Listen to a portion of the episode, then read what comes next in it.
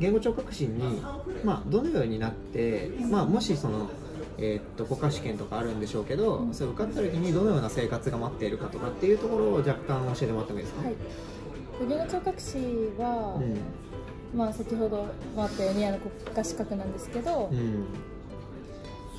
うん。まず国家試験を受ける前にうん。他の国家試験と同様にうん。学ばないといけないことっていうのがあって、うんでその学ばないといけないことが学べるうん。専門学校だったり、ん。そういう専門教育機関うん。に、あの、あ行かないまずは行かないといけなくてう、ん。でそこで学んでから、まあ、国家試験を受ける。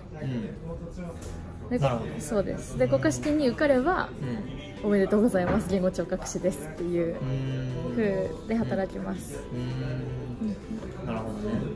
言語聴覚士に、まあ、なった後ってどういうところでなんかどういう方を相手にえーやられるとかっていうようなイメージがうん。ありますか？と病院で働けば大人も子供も見るうん。と思います。でう医療センターだとうん。小児と成人って分かれてるのでそれぞれ小児医療センターだったら子供を見るしうん。成人医療センターだったら大人を見るしん。あとはうん。療育では子供。うん。であと認知症の方向けの施設などにもうん。言語聴覚士がいたりうん。あと市役所によってはうん市役所数名言語聴覚士がいて、まあ、親子相談だったり、うん。そういうところにそういうことをしている人たちもいます、上本さん的には、まあ、今の時点では、まあ、どこで仕事しようかなみたいな想像はなんとなくあるんですか？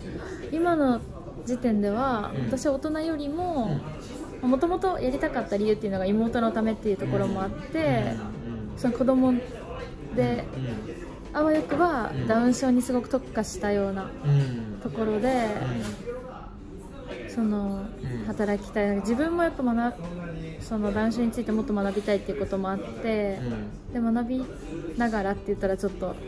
あれかもしれないんですけど学びながら、うん。こうダウン症を持つ人たちと一緒に頑張っていけたらいいなとうん。思っています、まあ、ちょっと今その学びながらっていうのがあったんですけどあの、まあ、AI の仕事とかも、まあ、全部そうなんですけど、えっと、学びながら仕事するっていうのが結構当たり前になってきた時代というふうに言われてまして、まあ、なんかお医者さんと、まあ、なんかコンピューターの専門家はこう各々のなんかこう重なる部分っていうのをお互いのエリアでこう知見とか深めながらこうキャッチアップして、えー新しいアプリケーションを作っていくとかそういう、世界観が面白いかなというふうに思います。すいません。失礼しました。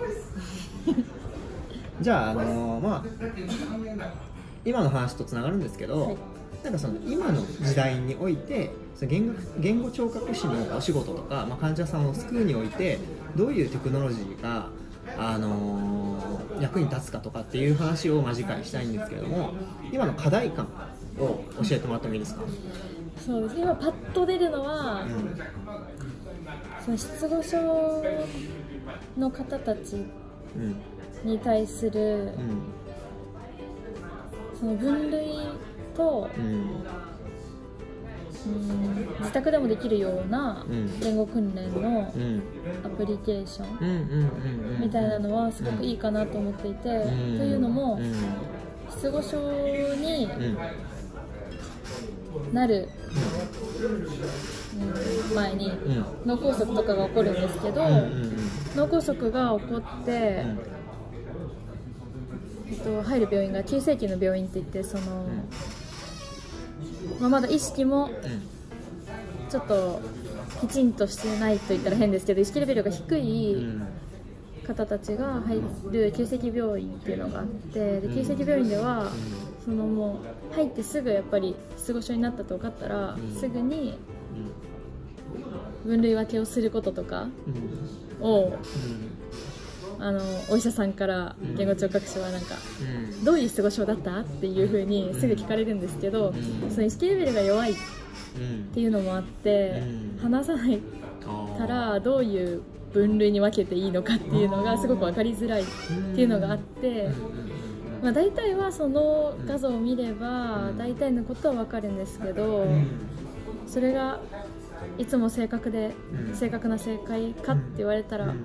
分からないと言いますか。なるほどね。その分類はすごい難しいなってあの授業を受けてたり話を聞いたりしててもすごく思うところの一つでうん。あとは言語聴覚士の数が小にあの子供の方でも大人の方でも足りないっていうことがあってうん。でその急性期病院に脳梗塞の方の数が今増えてるうん。かああそうらか。患者の数が増えてるのに、うん。それをケアする側の人が全く足りてない、うんうん。足りうん足りないことが多くて。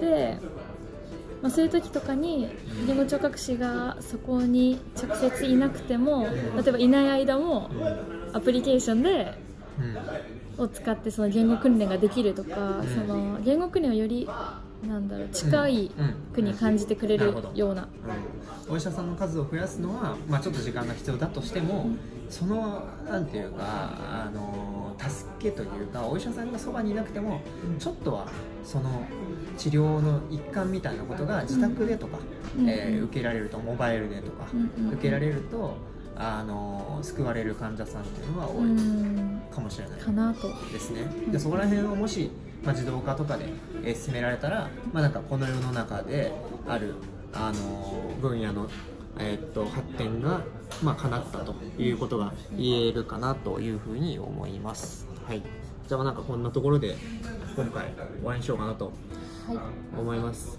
じゃあ2回目もよろしくお願いします。お願いします。はい。ありがとうございました。ありがとうございました。